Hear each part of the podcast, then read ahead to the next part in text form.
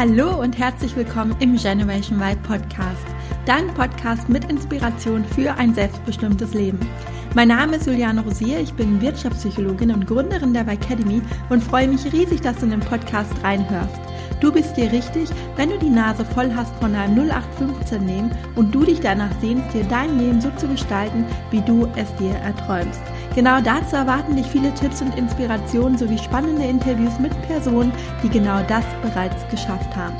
Aber nicht nur das, denn ich stelle dir hier auch regelmäßig Unternehmer und Personalverantwortliche vor, die es in ihrem Unternehmen anders machen und eine Vorbildfunktion einnehmen, wenn es darum geht, sich für die Bedürfnisse der Generation Y und Z als Arbeitgeber gut aufzustellen. Viel Spaß beim Hören dieser Episode.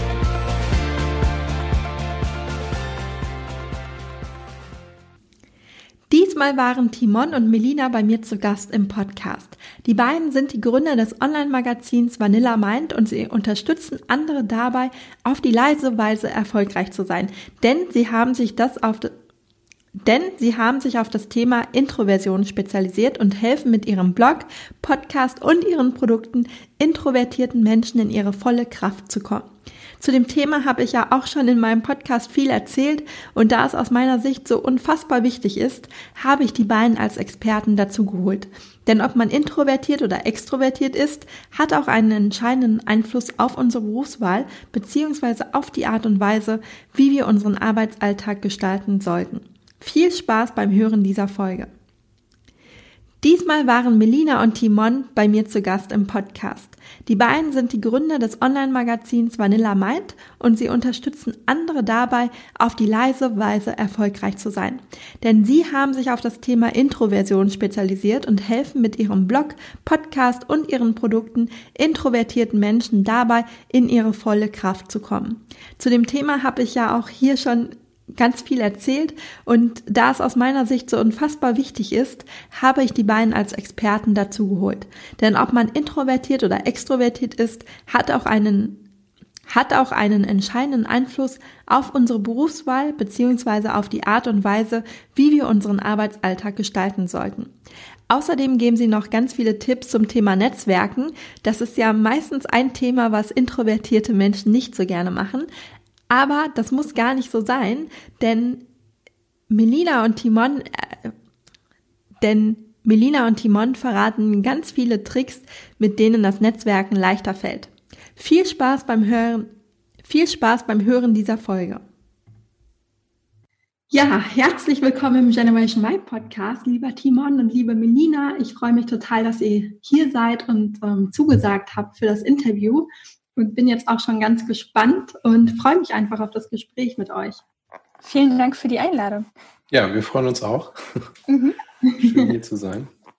Vielleicht mögt ihr euch einmal den Hörern vorstellen, als allererstes. Genau. Soll ich anfangen, Timon? Ja, gerne.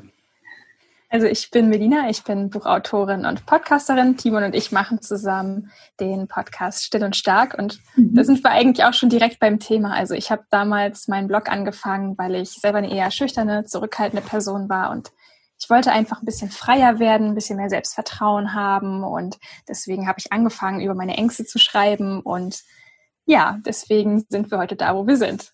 Mhm. Ja, mein Name ist Timon. Ich bin Unternehmer, berate internationale Industriekonzerne im Bereich Digitalisierung. Bin letzten Endes schon an die 20 Jahre selbstständig und habe von daher auch mal viel Zeit damit verbracht oder auch die Möglichkeit gehabt, eigene Entscheidungen zu treffen und dementsprechend auch ähm, ja sehr viel Möglichkeit gehabt, was, was die eigentliche berufliche Ausrichtung angeht. Mhm. Wow, schon 20 Jahre. Und jetzt habt ihr ja zusammen den Podcast und ähm, wie seid ihr auf die Idee gekommen? Also letzten Endes fing es so an, dass Melina ja für sich äh, das Projekt Vanilla Mind gestartet hat zum Thema Schüchternheit und aufgrund dessen auch einen Buchvertrag bekommen hat zu einem Buch Verstecken gilt nicht mhm. von der Random House Verlagsgruppe und das war so ein Initialpunkt für sie, wo sie merkt, okay, das ist nicht nur ein Blog, wo man einfach so für sich persönlich schreibt, sondern es gibt tatsächlich Interesse. Jetzt ist das ganze Ding aber immer größer geworden und für mich war die Frage halt, wie kann ich Melina damit unterstützen, außer dass ich mich natürlich um die Technik im Hintergrund kümmere. Und da kamen wir einfach an den Punkt, wo wir merkten, hey, ich brauche irgendwie ein Medium, mit dem ich besser agieren kann. Mhm. Für Melina ist es eben das Schreiben gewesen, wo sie merkte, hey, das funktioniert für sie gut, sich schriftlich auszudrücken. Und für mich ist es halt eine Sache, wo ich merke, ich rede lieber. Mhm. Da ist natürlich der Podcast ideal. Ich hatte vor Jahren, ich glaube vor 13 Jahren hatte ich den ersten Podcast gehabt. Und deswegen kam dann die Idee, hey, dann lass uns doch gemeinsam den Podcast starten ja. als Medium.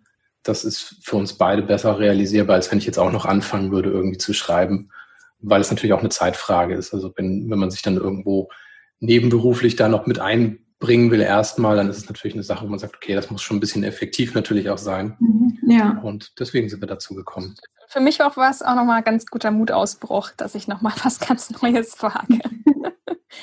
nochmal einen Schritt rauszugehen. Genau. Ja. Wie bist du auf die Idee gekommen, Melina? Also, ja, weil Timon hat ja gerade erzählt, das war ursprünglich deine Idee und du hattest zuerst den Blog. Und ähm, genau, wie kam es denn dazu, dass du den Blog gegründet hast? Ja, das eine ist so ein bisschen, es war natürlich für mich so also ein bisschen Eigentherapie auch, ne, dadurch, dass ich natürlich selber meine Komfortzone verlassen musste und auch so ein bisschen über Ängste sprechen musste. Das ist ja nicht, was man irgendwie plötzlich so auf Anhieb gerne macht oder was einem leicht fällt. Mhm. Das war für mich eine ganz gute Übung. Aber auf der anderen Seite wollte ich auch einfach rausfinden, hey, bin ich hier alleine mit diesem Thema oder es muss doch noch ganz viele andere Menschen gehen, geben, denen es ähnlich geht. Und deswegen war mein Wunsch einfach, dass ich wirklich andere Leute erreiche, die auch eher ruhig und zurückhaltend sind, die vielleicht Selbstzweifel haben und da den Austausch zu suchen und auch zu sagen, hey, ich mache dir Mut, guck mal, ich ähm, spreche darüber und mir geht das auch so wie dir. Mhm. Ja, vor allem, weil das wirklich Mut gibt, ne? Also weil du bist ja dann Vorbild in dem Moment und du gehst raus und du sagst, hey, ich bin introvertiert, aber ähm, ich schaffe das auch also wenn ich das schaffe, kann du, kannst du das auch schaffen. Und ich glaube, dass es ganz viele Menschen da draußen dann eben auch den Mut gibt, um dir zu folgen und auch einen Schritt aus der Komfortzone rauszugehen. Genau, voll. Vor allen Dingen auch, was mir auch ganz wichtig ist, ist immer wieder zu zeigen, dass man als eher zurückhaltender Mensch jetzt nicht sich so verändern muss, dass man ganz laut sein muss, dass man versucht, das alles so hinzubekommen, wie andere das machen würden. Es ist ja so, dass man einfach andere Stärken hat und dass man erstmal lernt, diese Stärken zu erkennen und dann auch später zu nutzen. Ja, total. Und ähm, ich weiß nicht, ob du das vielleicht auch kennst oder ihr beide, wenn man ähm, erzählt, man ist introvertiert. Also wir wissen ja alle, das eine ist nicht besser als das andere. Aber ich habe oft das Gefühl, so in der Praxis, dass introvertiert sein doch so ein bisschen ähm, negativ behaftet ist und man manchmal so mitleidig angeguckt wird. ich weiß nicht, ob ihr, ob ihr die Erfahrung auch schon gemacht habt. Also was ich halt oft sehe, ist, dass die Leute gar kein klares Bild von diesen Begriffen haben. Und das ist natürlich eine Sache, wenn man das umgangssprachlich einfach so rauswirft, dann hat jeder eine andere Vorstellung davon. Und dadurch, dass Melina halt ihr Buch geschrieben hat, war das für sie auch eine Sache, wo sie merkte, hey, ich muss mal wirklich abgrenzen, was ist denn die Definition davon und vor allem, was ist die, äh, was ist die Unterscheidung zwischen Introversion und Schüchternheit. Mhm, ja. Weil das ist etwas, was ganz oft einfach zusammengeworfen wird. Man sagt, ah ja, der ist introvertiert und schüchtern. Man sagt, Moment mal, introvertiert oder schüchtern oder beides, weil es ja. sind doch äh, extrovertierte Menschen, die schüchtern sein können. Also das ist jetzt nicht irgendwie darauf begrenzt. Und das finde ich ganz schwierig, weil letzten Endes sich das manchmal ähnlich auswirkt, dass man so ein bisschen das Gefühl hat, okay, das ist eine Person, die fühlt sich unwohl unter vielen Menschen Mhm. Und dann wird schnell daraus, ah, die mag keine Menschen. Mhm. Und das ist eigentlich das totale Gegenteil. Also Melina und ich, wir mögen Menschen. Es ist auch sehr schön, mit Menschen zusammen zu sein. Es sollten aber bitte wenige sein, damit man sich voll und ganz auf diese eine oder auf diese zwei Personen konzentrieren kann. Und da denke ich mal, es ist ganz wichtig, das zu begreifen, sagen, auch introvertierte Menschen lieben soziale Kontakte, aber das Format ist oft mhm. völlig anders, wo es dann einem auch gut tut oder woraus man Energie bezieht. Ähm, vielleicht könnt ihr da noch mal kurz reingehen und den Hörer auch abholen. Mm, was ist jetzt der Unterschied genau, ob ich, also ob jemand introvertiert ist oder schüchtern? Das kann ich gerne kurz erklären. Das ist ähm, bei der Schüchternheit, da spielt immer die soziale Angst eine Rolle. Das heißt, mhm. wenn ich nicht mit anderen in Kontakt treten kann, zum Beispiel liegt es daran, dass ich Angst habe. Also möchte ich nicht auf diese Party gehen, weil ich Angst habe, wie guckt mich jemand an, hm, sage ich was Falsches oder so. Also immer diese Gedankenkreise zu haben, ich mhm. bin ängstlich und deswegen mache ich das nicht. Vielleicht würde ich total gerne, aber irgendwie hält mich meine Angst davon ab. Das ist die mhm. Schüchternheit. Mhm. Und Introversion, das ist eher wo jemand eben sagt, Mensch, das ist einfach nicht mein Ding, jetzt auf diese große Party zu gehen. Mir ist das hier zu voll. Ich kann mich nicht auf meinen Gesprächspartner konzentrieren oder ich möchte einfach gerne zu Hause mein Buch lesen, weil mir das mehr Energie mhm. gibt. Das ist davon auf jeden Fall abzugrenzen. Aber da spielt ja. die Angst auf jeden Fall keine Rolle bei Introversion. Mhm. Und war dir das von Anfang an bewusst? Ähm, dass du introvertiert bist? Oder weil, also ich, ich bin ja auch introvertiert und ich kenne das, dass man gerade so in der Jugend oder so oft dann auch die Rückmeldung bekommen hat, Mensch, du musst doch mal mehr aus dir rausgehen oder ne? Ähm, und dass man sich ja dann schon fragt, hm, was stimmt mit mir nicht? Oder dass man auch zweifelt oder man selber das Gefühl hat, oh, ich muss jetzt aber wirklich mal mehr aus mir rausgehen oder ähm, ja, ja, äh, klar. Also ich habe die ganze Schulzeit hindurch irgendwie immer mit mir selber gehadert und gekämpft, weil ich immer dachte, ich müsste so sein wie alle anderen. Also ich habe mich wirklich wie, wie, so ein, wie so ein Alien von einem anderen Planeten gefühlt und gedacht, ey, was stimmt denn jetzt nicht mit mir? Ich habe natürlich keine Ahnung gehabt, dass, dass das mein Temperament ist und dass die Schüchternheit nochmal davon separat ist. Also ich bin introvertiert und schüchtern, muss ich an dieser Stelle auch sagen. Deswegen ist das manchmal auch gar nicht so einfach auseinander zu dividieren, wo dann vielleicht auch eins zum anderen kommt. Aber das ist, wo ich mich wirklich auch in meinen Teenagerjahren wirklich ähm, teilweise auch wirklich selbst gehasst habe, weil ich einfach nicht wusste, was stimmt denn jetzt nicht mit mir und warum kann ich nicht einfach so sein wie die anderen? Warum kann ich mich im Unterricht jetzt nicht einfach mehr melden? Schließlich gibt's dafür ja auch gute Noten, aber ne, das ist so der Struggle gewesen. Mhm. Wobei da, wenn ich da nochmal einhaken darf, das finde ich auch so verrückt, dass es in der Schule nicht einfach viel mehr auch gefördert wird oder aufgeklärt wird gerade so von den Lehrern, ne, dass es immer heißt, der, der sich am meisten meldet, der kriegt halt die guten Noten, aber ähm, ja, jemand, der introvertiert ist, der braucht ja auch einfach vielleicht einen Moment, um darüber nachzudenken, ähm, über seine Antwort und ist jetzt nicht sofort jemand, der ähm, die Hand hebt. Ja, ich bin irgendwann für mich einfach zu dem Schluss gekommen, Jahre nachdem ich die Schule längst verlassen hatte, dass das System einfach leider nicht perfekt ist und dass ich es auch nicht ändern kann. Und ja, so ist es eben. Aber ich glaube, viele Introvertierte werden es nachvollziehen können. Ja, Schule war nicht unbedingt immer schön. Mhm. Ich denke, das ist aber auch nichts, was man unbedingt lösen kann. Also es ist natürlich immer ein leichtes zu sagen, hey, jemand außerhalb meiner eigenen Person muss hier Lösungen schaffen. Da ich jetzt selber natürlich auch sagen kann, als, als Unternehmer ist man dazu da, Lösungen zu schaffen, würde ich wahrscheinlich eher sagen, es ist besser, so schnell wie möglich aus dem Schulsystem rauszukommen und dann die Gelegenheit zu haben, in einem anderen Umfeld seinen Charakter vielleicht auch besser entfalten zu können. Ich persönlich habe nicht die, nicht die Schwierigkeit gehabt, jetzt irgendwie das, oder das Bedürfnis zu haben, mich anzupassen. Das war eher, wo ich mir, das ist mich auch eine Frage der Perspektive, das Bedürfnis, bin ich nicht normal? Sind die anderen normal? Möchte ich normal sein? Oder sich die Frage zu stellen, warum sind die anderen denn nicht normal? Warum sind die anderen denn so komisch? Denn ich bin normal, also das ist mein Normal. Mhm. Und warum passen sich die anderen nicht an? Also das ist auch so ein bisschen vielleicht das mentale Spiel, dass man auch lernen muss, sich dann zu sagen, weißt du was, ich suche Leute, die so sind wie ich und ich will nicht sein wie du, weil dann bin ich nicht mehr ich. Und das mhm. kann ja nur auch nicht gern gehen. Ja, total wichtiger Punkt. Wenn, ähm, also gehen wir mal zurück nochmal, ähm, also ihr wart dann in der Schule und dann ist ja irgendwann die Entscheidung gefallen, ich mache, ich, ihr macht euch selbstständig oder also getrennt voneinander wahrscheinlich oder mit dem Blog. Wie war das für euch? Also war das direkt klar, dass ihr das schaffen könnt? Weil man sagt ja auch oft, wenn man sich selbstständig macht, ne, man muss Vertriebsfähigkeiten mitbringen, man muss irgendwie rausgehen. Und ähm, ja, also ist das was gewesen, was euch direkt so leicht gefallen ist oder wo ihr ähm, schon auch am Anfang gestolpert seid oder einfach vor Herausforderungen standet, wie ihr das jetzt angeht?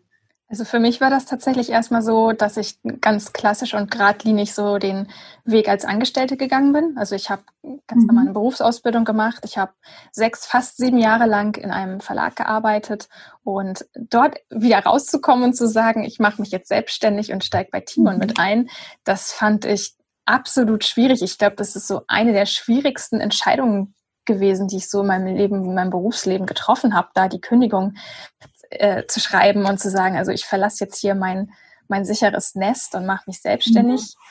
Timon war tatsächlich schon relativ kurz nach der Schule selbstständig. Das kannst du ja mal kurz erzählen, Timon.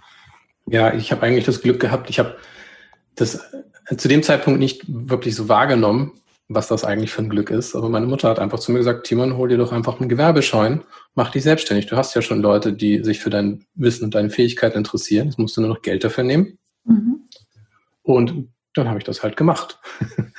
und das ist natürlich, wenn man jetzt wirklich sich bedenkt, hey, ich war frisch aus der Schule raus. Normalerweise würden Eltern sagen, nee, mach was Sicheres, ja. mach dein Studium erstmal oder was weiß ich nicht. Ja. Und meine Mutter hat da keine Grundsatzentscheidung draus gemacht. Also mhm. Also nicht so irgendwie, du musst dies oder jenes machen, sondern mach doch mal. Ja.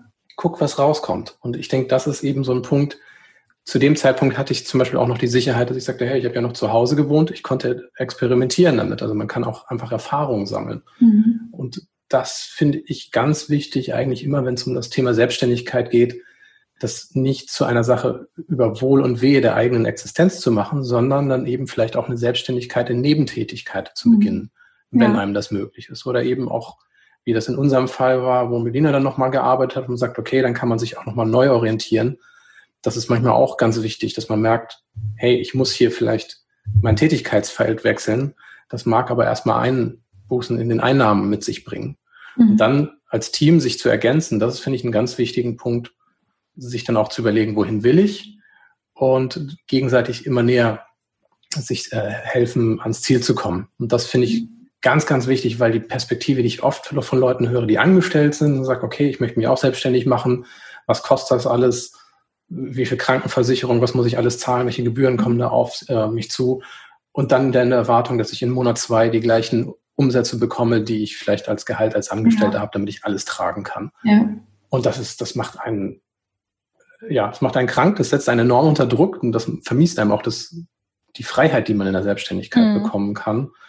Und vielleicht mal um eine Zahl dran zu setzen, Melina, du hast, ich glaube, sechs nee, wir haben ja sechs Jahre, nachdem wir geheiratet haben, war noch dieses, dieses Ungleichgewicht, wo sagt, Melina ist in der Anstellung, ich war immer noch selbstständig. Aber wenn man darauf hin will, dann muss man sich wirklich sagen, okay, dann ist es auch wert, fünf Jahre, sechs Jahre, vielleicht sogar zehn Jahre auf so ein Ziel hinzuarbeiten, sein, seinen Job oder sein Leben zu verändern. Das ist okay. Also das muss nicht in drei Monaten oder in sechs Monaten abgefrühstückt sein, wenn einem das so wichtig ist. Ich glaube, das ist auch so ein so ein, so ein Denkfehler, der heute recht weit verbreitet ist, dass immer alles extrem schnell gehen muss und dass es mit keinerlei Einbuße im Lebensstil einhergeht. Das funktioniert das einfach nicht. Da muss man sich auch äh, hinsetzen und nachschauen, was, was ist mir wirklich wichtig, was ist wirklich mein Ziel, was ist wirklich mein Bedürfnis und was kann ich dafür auch auf der anderen Seite vielleicht mal für eine Zeit lang gehen lassen. Mhm. Ja, total. Aber ich glaube, dass ja, wird auch gerade durch die sozialen Medien natürlich oftmals auch so vermittelt, dass es einfach total easy ist und schnell gehen kann. Und ähm, ich glaube, dass es da, ja, dass dass viel durch die sozialen Medien vermittelt wird und viele dann halt eben so diesen Anspruch haben, das muss bei mir auch funktionieren und ja, Timon, wie du gesagt hast, sich dann total unter Druck setzen dann auch enttäuscht sind, wenn es nicht so klappt oder vielleicht dann auch wirklich Probleme haben, weil man vielleicht nicht genügend Rücklagen hat, um die erste Zeit dann zu überbrücken, weil man sich das alles viel einfacher vorgestellt hat. Und deswegen bin ich auch so ein Fan davon, nebenberuflich erstmal anzufangen oder erstmal kleine Teile sich rauszugreifen und auszuprobieren, ist das überhaupt was für mich? Ne? Ähm, geht gar nicht nur bei der Selbstständigkeit, generell bei einer beruflichen Neuorientierung finde ich das sehr, sehr wichtig, dass man erstmal so ins Tun kommt und Dinge ausprobiert. Und genau. Ja, ich denke, da ist auch die große Tücke, das merke ich auch immer wieder, wenn ich mit Jüngeren zu tun habe, diese, diese Wahl, wenn ich jetzt meinen Job wähle, ist mein Leben irgendwie auf Schienen bis zur Rente irgendwie vor, vorgegeben. Und das mag für einige tatsächlich so sein, aber genau das ist ja eigentlich das, was einem Spaß machen sollte, dass man sagt, hey, ich kann so ein bisschen experimentieren, ich kann mal mhm. austesten, was mir Freude macht. Weil ganz ehrlich, wenn jemand aus der Schule kommt oder aus dem Studium, dann weiß er doch nicht unbedingt, was er die nächsten 40 Jahre machen will. Mhm. Geschweige denn, dass er überhaupt weiß, ob dieses Berufsbild überhaupt noch existiert. Und das, denke ja. ich mal, diesen Druck, den man sich auflastet, indem man nur sagt, hey, ich bin jetzt 19, ich bin jetzt 24, 25 mit dem Studium fertig und jetzt muss mein ganzes Leben entschieden werden. das, das, ist, das ist enorm. Und wenn ich bedenke, was, was einem dann auch angeboten wird, ich hatte damals einen Test von der Arbeitsagentur gemacht, wo man also seine Kriterien angeben könnte, was man gerne macht oder was einem liegt, äh, dann wäre ich Tankwart geworden. also das, daran merkt man halt einfach, wie, wie irre dieses Berufsleben eigentlich sein kann. Und man weiß überhaupt nicht, worauf man sich verlassen kann. Man, man hat keine Orientierung. Umso wichtiger ist es dann aber eben Erfahrung zu sammeln in verschiedenen Bereichen ich muss auch sagen, alles von dem, was ich irgendwie heute mache, das hat gar nicht mehr so unmittelbar mit dem zu tun, was ich früher gemacht habe. Also ja, ich, ich mochte das total gerne, als äh, in einem Verlag zu arbeiten, als Designerin. Ich bin auch heute immer noch Designerin, aber jetzt sind so viele Berufe quasi noch dazugekommen durch die Selbstständigkeit. Also ja. Buchautorin, Podcasterin, Bloggerin, keine Ahnung, was mache ich noch alles. Im Prinzip bin ich ja auch Social Media Managerin, wenn man so will. Aber das ist, ja. das sind alles so Sachen, die dazugekommen sind und wo ich auch früher einfach gar nicht gewusst hätte, hm, habe ich da noch vielleicht Stärken. Also man entdeckt ja auch so viele neue Seiten an sich dadurch. Ja. Ja, total. Und vor allem, das finde ich auch das Schöne, gerade an der heutigen Zeit und auch in der Selbstständigkeit, dass man sich das ja so bauen kann, wie es einem, also wie es zu einem passt. Also wie ihr auch erzählt habt, ihr hattet erst einen Blog und dann kam Timon dazu, hat gesagt, hm, das ist nicht unbedingt mein Medium, lass uns mal einen Podcast starten. Und so kann man sich das ja immer Stück für Stück weiter ausbauen und sich die ja, Teile oder Aspekte mit in, in, sein, in seine Tätigkeit holen, die äh, wirklich zu einem passen. Ja, hm. genau. Ja. Ja. Ja, ich denke, also die Tücke ist gerade für die Leute, die vielleicht nicht so richtig wissen, was sie wollen, ist dann ja offensichtlich, wahrscheinlich haben diejenigen mehr als ein Interesse im Leben, mhm. was gut ist. Oder man merkt eben, hey, ich komme hier jetzt in, in neue Bereiche im, im, Digitalen rein und sagt, da gibt es keinen Berufszweig für, aber es entwickelt sich hier offensichtlich ein Themenfeld, in dem man Fachkompetenzen entwickeln kann. Und diese, diesen Wandel, den erleben wir ja eigentlich alle drei, vier Jahre immer wieder, dass neue Berufszweige im mhm. Digitalen dazukommen. Ja. Also ein Social Media Manager, den hat es vor zehn Jahren nicht gegeben. Ja. Und jetzt ist es tatsächlich, wo man sagt, mittlerweile wird sowas ausgebildet. Was ich ganz wichtig dann aber eben finde, ist, sich erstmal auf eine Sache so weit festlegen, dass man das nach klar nach außen kommuniziert. Ich mache jetzt das, auch wenn ich noch fünf andere Interessen habe, mhm. weil man sonst nicht für seine Stärken wahrgenommen wird. Sonst mhm. wird man als jemand wahrgenommen, der nicht so qualifiziert ist wie jemand, der sagt, ich bin Social Media Manager. Mhm. Und das äh, ist eine Sache, die musste ich zum Beispiel lernen in der Selbstständigkeit, weil man ja alle Freiheiten hat, sich auch mal festzulegen, zu sagen, ich rede jetzt erstmal nur über das. Ich habe noch andere Interessen, den gehe ich auch weiter nach. Aber ich rede nicht mehr so viel darüber, damit die Leute begreifen, wer ich für sie sein kann. Mhm. Ansonsten werde ich nicht klar genug wahrgenommen. Mhm. Ja, super wichtiger Punkt. Also auf der einen Seite, dass man sich eben schon irgendwo festlegt, zumindest am Anfang, um in die Sichtbarkeit zu kommen, ne? wenn ich dich jetzt richtig verstanden Nach habe. Nach außen hin festlegen. Nach außen, also genau. Im, im, Im Reden, ja. Genau. Und auf der anderen Seite eben im Inneren aber die Flexibilität zu haben oder das Wissen zu haben, okay, ich muss mich gar nicht entscheiden, sondern ich kann auch mehrere Dinge machen und ich muss mich nicht festlegen immer für einen bestimmten Weg oder für eine bestimmte Tätigkeit. Genau. Ich finde das eigentlich auch so schön, weil manchmal ergeben sich ja einfach Dinge, die, die kann man einfach nicht kommen sehen und man bleibt dann offen für schöne Möglichkeiten. Zum Beispiel, ich habe mir nie in meinem Leben irgendwie vorgestellt, ein Buch zu schreiben. Also mhm. schon gar nicht über meine Schüchternheit. Also das sind so Sachen und die, die passieren dann irgendwann, wenn man offen dafür bleibt und es sind und dadurch kriegt das berufliche Leben auch nochmal einen ganz neuen Dreh und das ist einfach super mhm. spannend. Ja, Gehen wir nochmal an den ähm, Punkt zurück, wo du dann bei Timon eingestiegen bist, wo du gesagt hast, okay, ich bin jetzt sechs Jahre oder sieben Jahre angestellt gewesen und jetzt gehe ich in die Selbstständigkeit. Das ist ja ein großer Schritt und ihr habt es vorhin angedeutet, ähm, dass man dazu natürlich auch Mut braucht. Ist ja klar, für jede berufliche Neuorientierung braucht man Mut. Wie bist du damals damit umgegangen oder was hast du getan, um diesen Mut aufzubringen? Ja, das war absolut keine Entscheidung, die über Nacht gefallen ist. Also Timon hat es auch schon kurz angedeutet, also als wir geheiratet haben damals, da war uns eigentlich schon klar, dass wir das gerne zusammen machen würden, dass wir gerne zusammen selbstständig wären, weil wir eben auch Fähigkeiten haben, die sich super ergänzen. Aber mhm. von dem Zeitpunkt aus hat das eben wirklich diese Zeit gedauert, bis wir das in Angriff genommen haben, weil immer so ein bisschen im Hintergrund die Gedanken natürlich waren, ja, reicht das Geld und klappt das dann wirklich, werden wir genügend Kunden haben? Reicht das nur für Timon, weil, ne, also einer ist ja schon selbstständig und werden wir genügend Kunden haben, dass wirklich auch beide dann eben die Arbeit ähm, haben können. Lauter solche Sachen haben mich total davon abgehalten. Und ich muss auch sagen, was mir total schwer gefallen ist mit der Kündigung selber nochmal, ich hatte wirklich diesen Glaubenssatz in meinem Kopf, dass ich meine Kollegen hängen lasse. Ich, ähm, ich mochte meine Kollegen sehr, sehr gerne. Ich habe mich sehr gut mit denen verstanden. Ich war so ein bisschen das Küken dort. Ich war wirklich die Jüngste bei uns in der Abteilung und habe sehr von der Erfahrung und dem Wissen von meinen älteren Kollegen profitiert und mir hat es dementsprechend auch einfach sehr gut gefallen. Zumindest ähm, in den, im Kollegenkreis war es sehr schön. Die Arbeit als solche wurde irgendwann sehr anstrengend für mich, auch gesundheitlich. Aber mhm. das war zumindest so ein Punkt, wo ich wirklich das Gefühl hatte, ich, ich kann die jetzt nicht hängen lassen, die Hütte brennt und das geht einfach irgendwie nicht, wo ich erstmal irgendwie zu dem zu der Erkenntnis kommen musste, ja, jeder Mensch ist irgendwie ersetzbar und ob ich da jetzt kündige oder in China fällt ein Sack Reis um, das war auch erstmal so ein Prozess für mich. Mhm. Was war denn dann der letztendliche Antrieb für dich? Ja, Weil wenn du sagst, du warst eigentlich ganz happy, ähm, also die Aufgaben haben dir gefallen und die Kollegen waren auch nett. Also mir ging es gesundheitlich später immer schlechter. Also ich hatte das Gefühl, ich, ich darf nicht mitbestimmen. Ich arbeite die ganze Zeit für ein Unternehmen, das quasi den Bach runtergeht. Also das Unternehmen wurde einfach schlecht geführt und ich hatte das mhm. Gefühl, dass ich die ganze Zeit nur arbeite, aber dass das gar nichts wert ist irgendwie und niemandem mhm. wirklich weiterhilft. Das hat mich sehr frustriert. Ich habe irgendwann auch einfach Bauchschmerzen gehabt, wenn ich zur Arbeit gegangen bin und da kamen eine Menge körperliche Symptome noch dazu, flatternde Augenlider, Schlafmangel, lauter solche Geschichten, obwohl ich sogar zu dem Zeitpunkt schon eine Teilzeitstelle hatte. Ich habe dann nur noch vier Tage äh, die Woche gearbeitet statt fünf. Aber es wurde halt irgendwie immer schlimmer, weil ich einfach so eine innere Unzufriedenheit hatte und das Gefühl, dass ich einfach nicht in dieses Angestelltsein passe, weil ich einfach gerne freier wäre und gerne eigene Projekte hätte, die ich selber vorantreiben kann, wo ich auch einen Sinn hintersehe. Das heißt, ich hatte einfach einen ganz anderen Antrieb. Und ja, letzten Endes war dann wirklich sogar die Gesundheit, dieses Zünglein an der Waage, das dann noch gefehlt hat, zu sagen, komm, jetzt reicht's aber wirklich, wie, wie schlecht soll es dir denn noch gehen?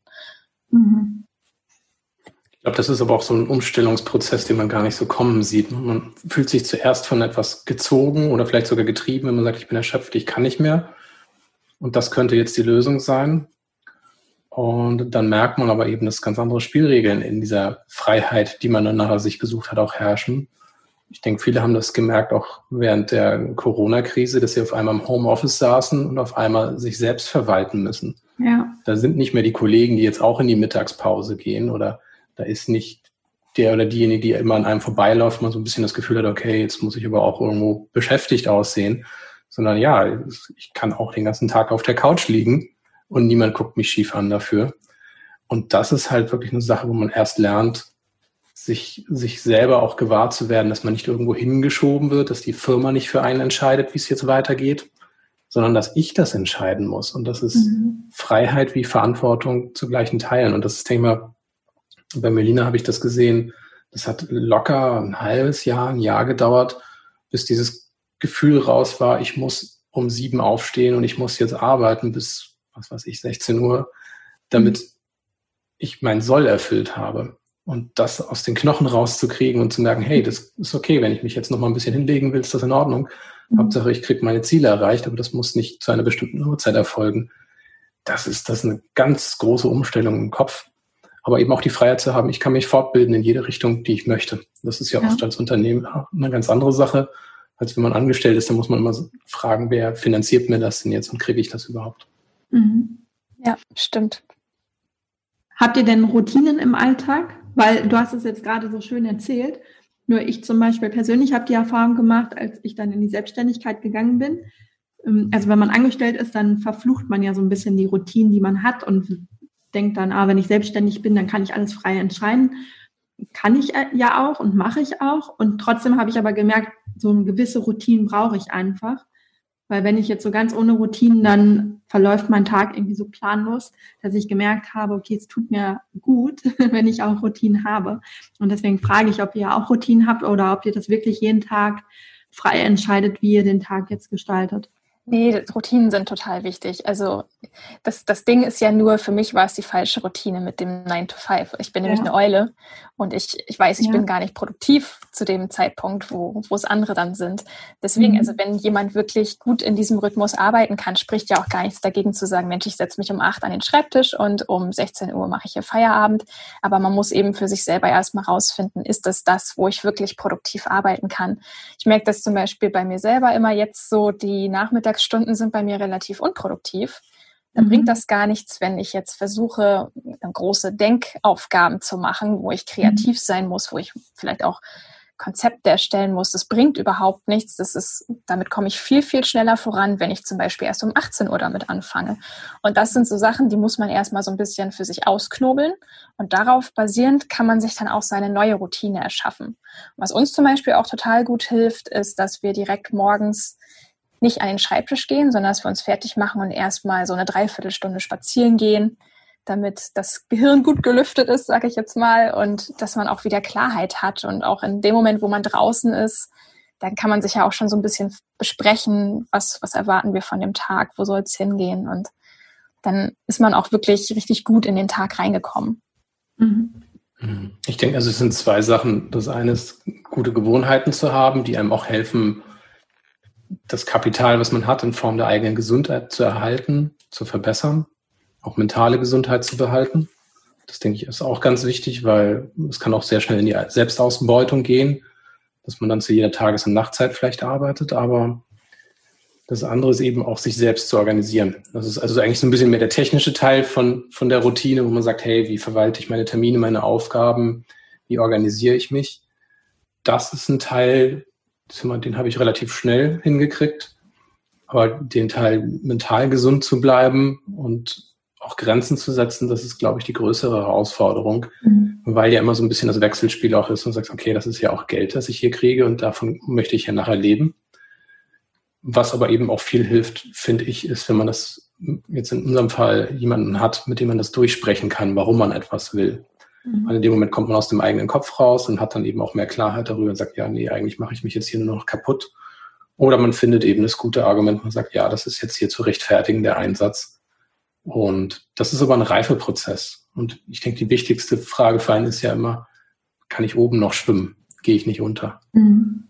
Und man kann auch langsam schwimmen und trotzdem ans Ziel kommen. Und das, denke ich mal, ist eine ganz wichtige Erkenntnis, dass es nicht eine berufliche Karriereleiter ist, die man da irgendwie hochkrabbeln muss, die sehr festgelegt ist und sagt, nee, wenn ich mein Leben leben kann, dann kann ich eigentlich zufrieden sein und dann widme ich mich mein ganzes Leben irgendein berufliches Ziel oder irgendeine Umsatzzahl zu erreichen. Für manche ist das ja faszinierend, sagen, hey, ich will ein Startup gründen, ich will viele Angestellte haben.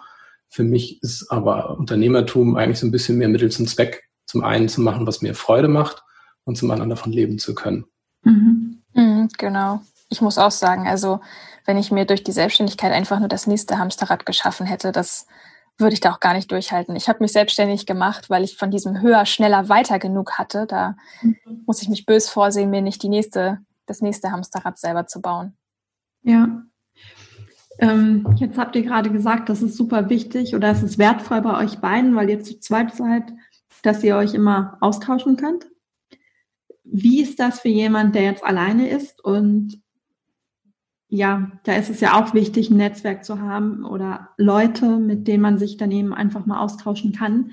Habt ihr da noch Tipps für introvertierte Persönlichkeiten, wie die dabei vorgehen können, sich ein Netzwerk aufzubauen? Ja, tatsächlich weiß ich von einem Netzwerk speziell für introvertierte Frauen. Das ähm, macht eine Kollegin von mir, die Karina Herrmann, die hat die sogenannten Femininjas. Das ist wirklich so eine Art digitaler Coworking Space. Aber Coworking Spaces ganz allgemein sind auch eine richtig gute Idee. Man kann sich ja auch stundenweise oder tageweise Büros oder Büroplätze mieten, wo man sagt, man ist dann mit anderen Kreativen zum Beispiel in einem Büro und kann sich da austauschen, kann zusammen die Mittagspause machen. Also je nachdem, wie man da gerade den Bedarf hat, kann man das auch ähm, relativ spontan entscheiden. Und ähm, ja, ich mache das zum Beispiel auch ganz häufig, gut, jetzt in Corona-Zeiten natürlich nicht, aber früher habe ich das regelmäßig gemacht, dass ich dann auch mit dem Zug nach Hamburg gefahren bin und gesagt habe, Mensch, ich treffe mich jetzt mal wirklich mit Kolleginnen und tausche mich einfach mal einen Tag bei einem Kaffee aus. Mhm. Ja, das ist auch total wertvoll, finde ich.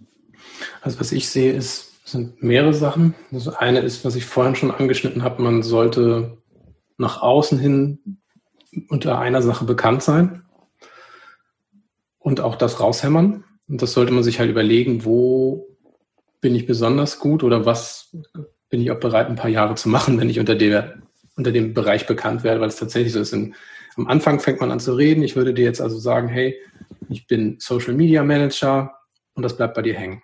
So mhm. bin ich nicht. Also es ist nur fiktiv, aber mhm. der, der Punkt ist einfach, es bleibt bei dir hängen und du redest immer wieder darüber, dass ich jetzt diese Sache machen kann. Und dadurch mhm. entwickelt sich auch bei anderen dieses Gefühl, sagen, okay, Moment mal, Juliane kennt jemand, der macht Social Media Management und da ist der Name von mir dann hängen mhm. geblieben. So, das ist das Erste, wo man tatsächlich, das ist letzten Endes Marketing, aber das ist das, was man machen sollte. Wirklich sagen, okay, das ist der eine Begriff, weil ich merke es ganz oft, Leute versuchen, mehrere Dinge in einen Begriff reinzuquetschen oder irgendwie, ja, und ich kann auch noch das und ich bin noch Autor und dein Computer kann ich auch noch einrichten. Und das funktioniert nicht. Also wirklich einen Begriff sich suchen, wirklich auch mal, selbst wenn man keinen Job sucht, auf den Jobmarkt gehen, sagen, unter welchen Begriffen werden denn Jobs gesucht? Und sich diesen Begriff zu greifen, zu sagen, okay, das ist unter der Flagge segel ich jetzt momentan, damit die Leute erstmal wissen, wer ich bin und auch auf mich aufmerksam werden. Das ist das eine. Das zweite ist, sich dann auch starke Partner zu suchen. Da sind wir eben beim Netzwerken. Und das ist genau der Punkt, wo ich sage, wenn ich jetzt sage, ich bin Social Media Manager und ich habe eine Agentur und die haben keinen Social Media Manager, dann wird dieser Partner oder diese Agentur wird im Moment zu einem Partner, wo sie merken, hey, wir haben jemand, der uns in unseren Fähigkeiten gut ergänzen kann. Warum ist das so wichtig? Weil meistens größere Projekte mehr Geld abwerfen. Aber in dem Moment, wo ich alleine bin, kriege ich diese großen Projekte nicht alleine. Das kann mhm. ich nur mit einem Netzwerk schaffen.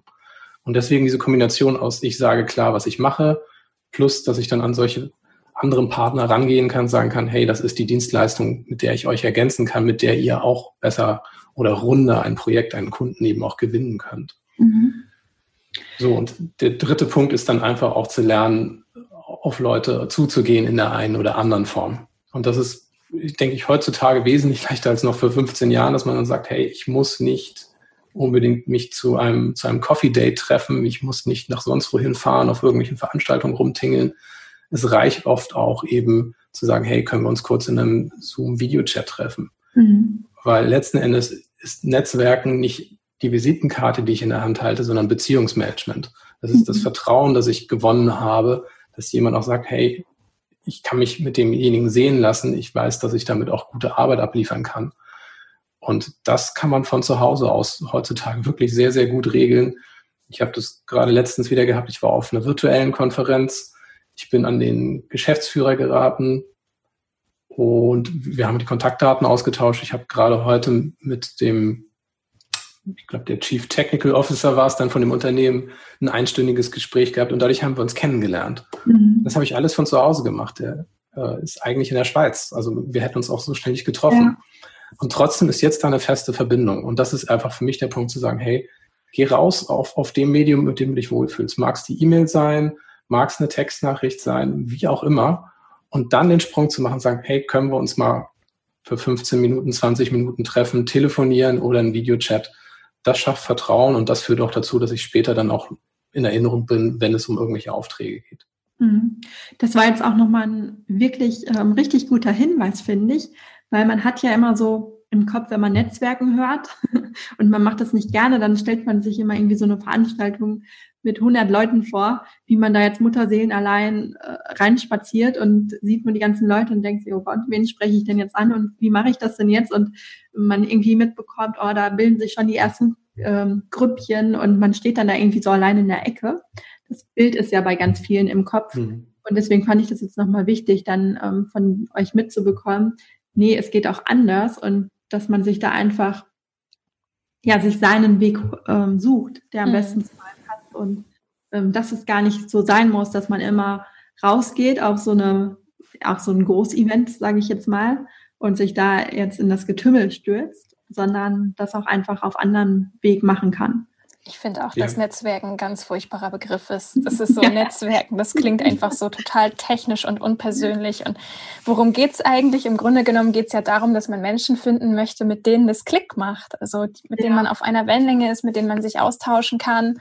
Und äh, man, man möchte ja mit den anderen ne, die, die nicht verstehen, was man macht oder die auch da kein Interesse für haben, mit denen möchte man sich ja auch gar nicht vernetzen, sondern es geht mhm. ja darum, die zu finden, die wirklich auch Interesse an der eigenen Leistung haben. Ja. Ja, ich denke, die Chemie muss auch stimmen. Und das ja. ist eben auch genau der Punkt, wo man sagt, hey, es geht nicht darum, eben jemanden die Visitenkarten irgendwie zu verteilen oder auch nicht in so einer großen Menschentraube irgendwie da zu stehen man macht ja auch keinen Eindruck in dem Moment. Also man, man hinterlässt keinen bleibenden Eindruck und sagt, oh, der war mir sympathisch, mit dem würde ich tatsächlich zusammenarbeiten. Ja. Das, das passiert nicht. Also was ich mache, ist tatsächlich diesen Aufhänger, guck mal, ich habe dich dort und dort gesehen, ich habe deinen Vortrag gehört, Anfrage per LinkedIn. Mhm. Sobald das bestätigt ist, nachhaken, sagen, hey, könnten wir uns mal für 15 Minuten kennenlernen. Ja. Einfach mal austauschen. Die meisten sagen ja und die nicht reagieren, mit denen kann ich so oder so nichts anfangen. Aber der, der Punkt ist einfach, ich gucke nach einer funktionierenden Beziehung. Ich sage, die Chemie stimmt, wir haben die gleiche Art zu denken, wir haben die gleichen Werte. Weil wenn man nicht die gleichen Werte hat, dann kann ich das größte Netzwerk haben. Es wird nicht erfolgreich sein in dem mhm. Moment. Oder man geht ja. aus den falschen Gründen in ein Projekt rein. Ja. Das ist eben auch der Grund, wo, wo Melina eben auch deswegen den, den Kurs Intuitiv Netzwerken bei uns genannt hat, weil das ist, glaube ich, genau der Punkt. Es muss sich natürlich anfühlen, man muss man selber mhm. bleiben. Und wenn das nicht der Fall ist, dann ist es eben genau das, was du geschildert hast. Man sagt irgendwas, ich sollte das können, aber es klappt gar nicht. Mhm. Und das liegt daran, dass es einem eigentlich niemand wirklich beigebracht hat, wie es richtig funktionieren kann. Genau, und dass es eben auch total in Ordnung ist, sich auf dieses One-on-One -on -One zu konzentrieren und nicht zu sagen, Mensch, ich muss hier jetzt aber in einer Gruppe von zehn Leuten stehen und entertainen. Mhm. Das ist gar nicht notwendig. Ja. Ja, super wichtige oder hilfreiche Tipps. Also schon mal vielen Dank dafür. Jetzt sind wir schon leider fast am Ende. Ähm, vielleicht habt ihr, weil ich habe mitbekommen, ihr habt ja jetzt ein neues Buch auch noch ähm, veröffentlicht. Vielleicht wollt ihr da noch ein paar ja, Sätze zu sagen, weil ich glaube, das kann auch für die Hörer ganz spannend sein, weil gerade das Thema Mut, ich greife schon mal das Thema jetzt vorweg, ähm, ist ja gerade, wie wir jetzt auch schon gesagt haben im Interview, gerade bei beruflicher Neuorientierung ein sehr, sehr wichtiges Thema. Und genau, ich übergebe euch nochmal das Wort. Ja, das ist ein total schönes äh, Buch zum Mitmachen direkt, also zum Ausfüllen und auch um den eigenen Stärken auf die Spur zu kommen. Und das heißt, Trau dich, Mut steht dir. Und es gibt nicht nur das Ausfüllbuch, es gibt dazu sogar auch noch eine Kartenbox mit 50 Mutmacherkärtchen. Und ich habe mir das jetzt wirklich so angewöhnt, dass ich jeden Tag mir eine Karte draus ziehe. Tatsächlich habe ich es heute noch nicht gemacht, muss ich gleich unbedingt noch machen. Jedenfalls es ist es wirklich eine total schöne Sache, weil man sich wirklich darauf einstimmen kann, wenn man so einen kleinen Motivationspush bekommt. Und wir, es ist ja nun mal mal so, wir alle brauchen ja jeden Tag Mut. Und es, bei Mut geht es ja gar nicht um diese großen Sachen, wo man ins kalte Wasser springt, sondern wirklich um die kleinen Schritte, die man jeden Tag machen kann, um seinen eigenen Zielen näher mhm. zu kommen. Ja, also ich denke, ein ganz wichtiger Punkt ist, genau dieses Mut für den Alltag ist ja etwas, was im Kopf beginnt, wo ich darüber nachdenke, was macht mir Mut oder nach welchen Leitprinzipien gehe ich in so einen Tag rein. Es gibt ja manchmal so, so Grundsätze, die man sich beigebracht hat oder die man beigebracht bekommen hat. Und die sorgen manchmal dafür, dass man mutig ist oder eben nicht mutig. Und das ist das, was wir in dem Buch durchgehen, wirklich so auch so zu sezieren. Was machst du da eigentlich gerade? Aus welchem Grund? Die erste Frage, die wir in dem Buch stellen, ist erstmal festzustellen, hey, wofür brauchst du gerade Mut? Mhm. Und dadurch merkt man halt eben auch, oh, das ist diese Situation, das ist ja hier verzeichnet. Also wir haben uns das nicht alles ausgedacht, wir haben tatsächlich alle Leute gefragt, die wir auf unseren Kanälen haben, sagen, wofür braucht ihr Mut? Und dadurch haben wir eine sehr schöne Palette von Dingen abgedeckt, wo man merkt, hey, zum Zahnarzt gehen braucht Mut, aber auch ein Telefonat zu führen braucht Mut. Mhm. Und wenn man das nicht hat, dann sind es einfach Dinge, wo man im Alltag nicht weiterkommt. Und diese Mutmacher-Kärtchen sind sehr schön, weil sie auf einen Punkt einen, einen Spruch einem mitgeben, wo man sagt, hey, das ist so ein, so ein kleines Mantra, das man im Kopf dann auch wiederholen kann, sagt, okay, so mache ich das jetzt nach diesem Leitprinzip will ich jetzt handeln oder deswegen mache ich diesen Anruf. Und deswegen ergänzt sich das sehr schön.